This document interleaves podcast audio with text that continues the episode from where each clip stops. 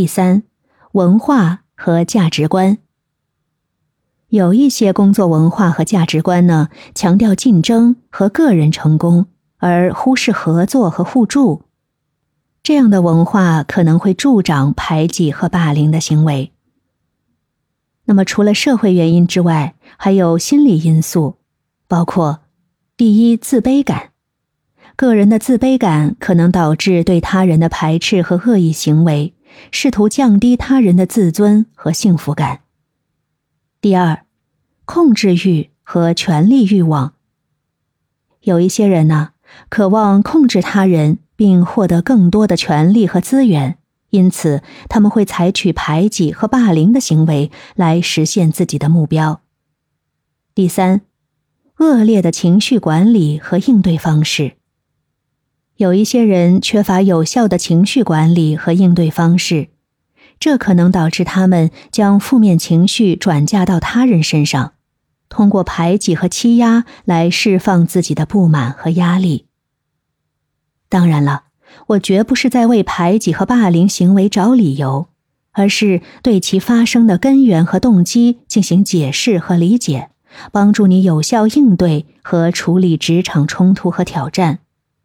所以说，面对这样的情况，我们应该如何处理呢？如果你发现自己成为他人嫉妒的对象，并且希望减少对方的嫉妒情绪，我建议你可以考虑以下几个方法：第一，谦虚和包容，展现出谦虚和包容的态度，避免过度炫耀和炫富，尽量不要夸大自己的成就或展示物质上的优势，而是关注与他人的合作和共同成长。因为良好的自我接受和自尊是消融嫉妒心理的关键。当对方对自身的价值和能力有充分的认可和接受时，他就能减少对你的成功的嫉妒感。建立积极的自我形象和自信心，可以降低对他人优势的不满和羡慕。比如说，你在工作中获得了升职。你可以在同事面前分享这个好消息的同时，强调团队的努力和合作，以及你在工作中得到的支持和指导。第二，你可以分享成功经验和知识，因为社会比较是嫉妒的一个重要因素。这样的嫉妒可能是由于竞争压力和资源的稀缺性引起的。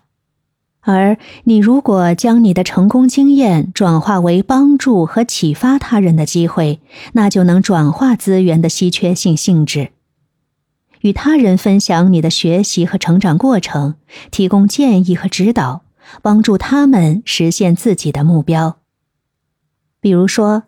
如果你在某个领域取得了专业知识的突破。你可以主动与同事分享你的学习方法和经验，促进大家共同提升。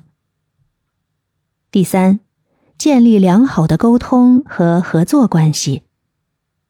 因为积极的社交关系和支持网络对消融对方的嫉妒心理非常重要，让对方多与他人分享成功和成就，互相鼓励和支持。能够改变对方嫉妒的焦点，转向团队合作和互惠关系，从而减少对方竞争和比较的心理压力。比如说，